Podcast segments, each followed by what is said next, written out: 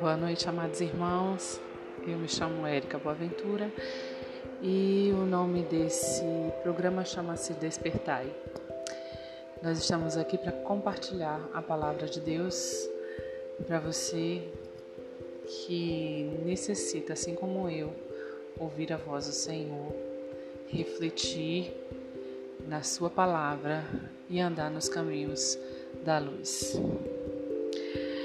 Eu estou, mais uma vez, né, estou recomeçando a ler a Bíblia e é, estou no 33º capítulo do livro de Êxodo. E nesse momento, em, no momento em que eu lia, eu me vi assim na, na necessidade de guardar essa palavra, de compartilhar, guardar no meu coração e compartilhar essa palavra. É, o que mais me chamou a atenção aqui no capítulo 33 foi a partir do verso 11, né, que diz o seguinte: Falava o Senhor a Moisés face a face, como qualquer falava a um amigo. Então voltava Moisés para o arraial, porém o moço Josué, seu servidor, filho de Num, não se apartava da tenda. Dentro desse versículo 11, que me chamou mais atenção, foi o trecho em que falava o Senhor a Moisés face a face, como qualquer fala a um amigo. Que privilégio de Moisés, não é?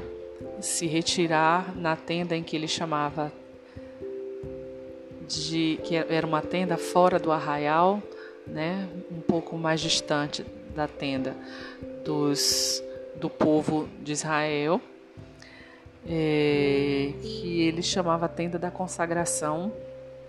Enquanto ele ia, o povo se detenha distante dessa tenda e mais à frente de suas tendas, cada um adorava o Senhor ali naquele lugar, porque eles vislumbravam, eles viam, todo o povo via a coluna de nuvem que se detinha à porta da tenda de Moisés enquanto ele falava com Deus.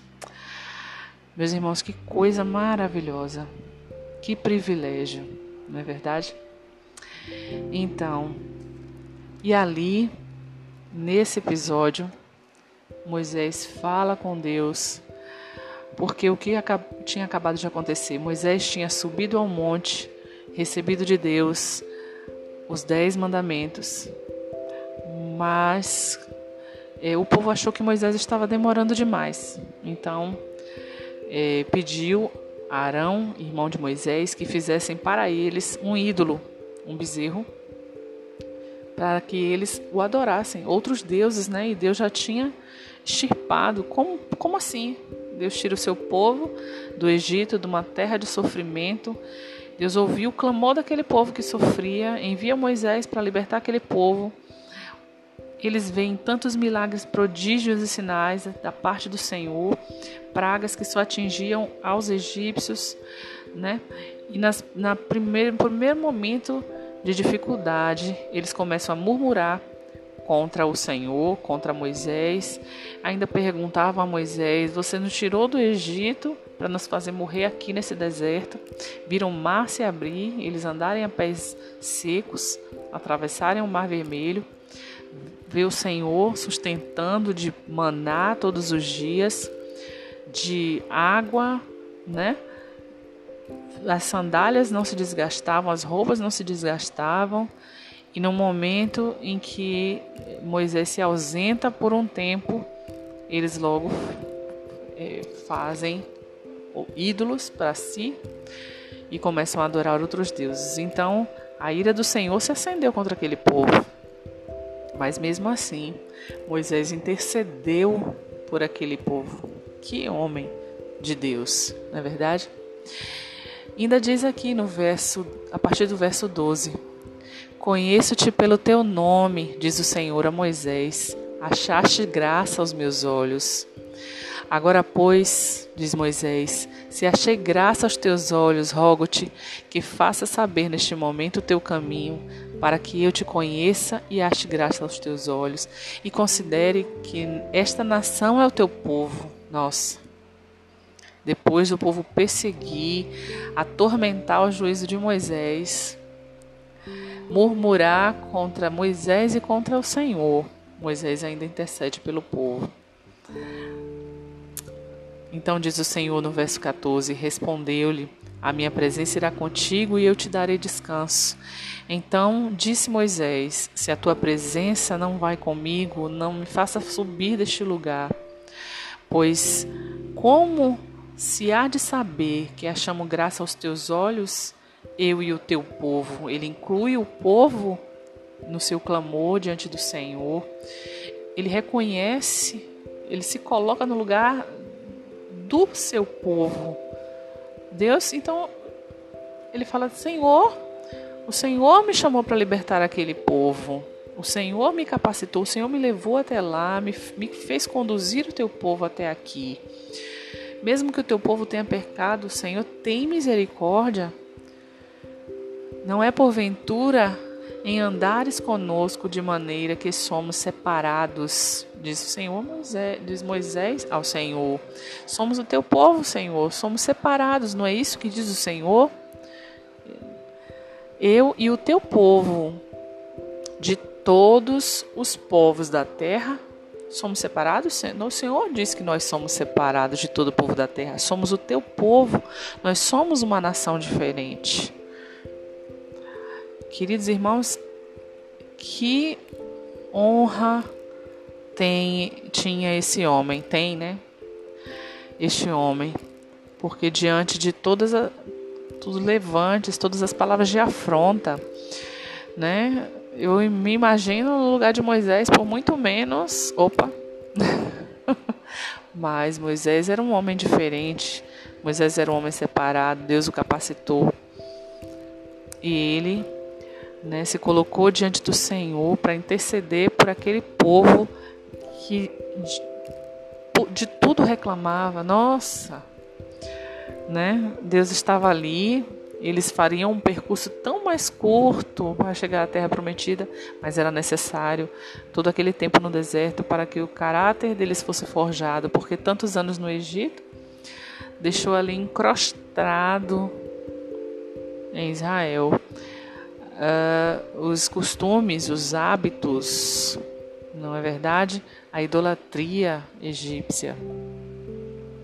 Mas Moisés não desistiu. Diante do Senhor, ele intercedeu. E eu penso que nós, hoje, por muito menos, temos desistido. Né? Eu falo, eu não sou líder né, de igreja, não sou líder de ministério algum, mas sou líder na minha casa.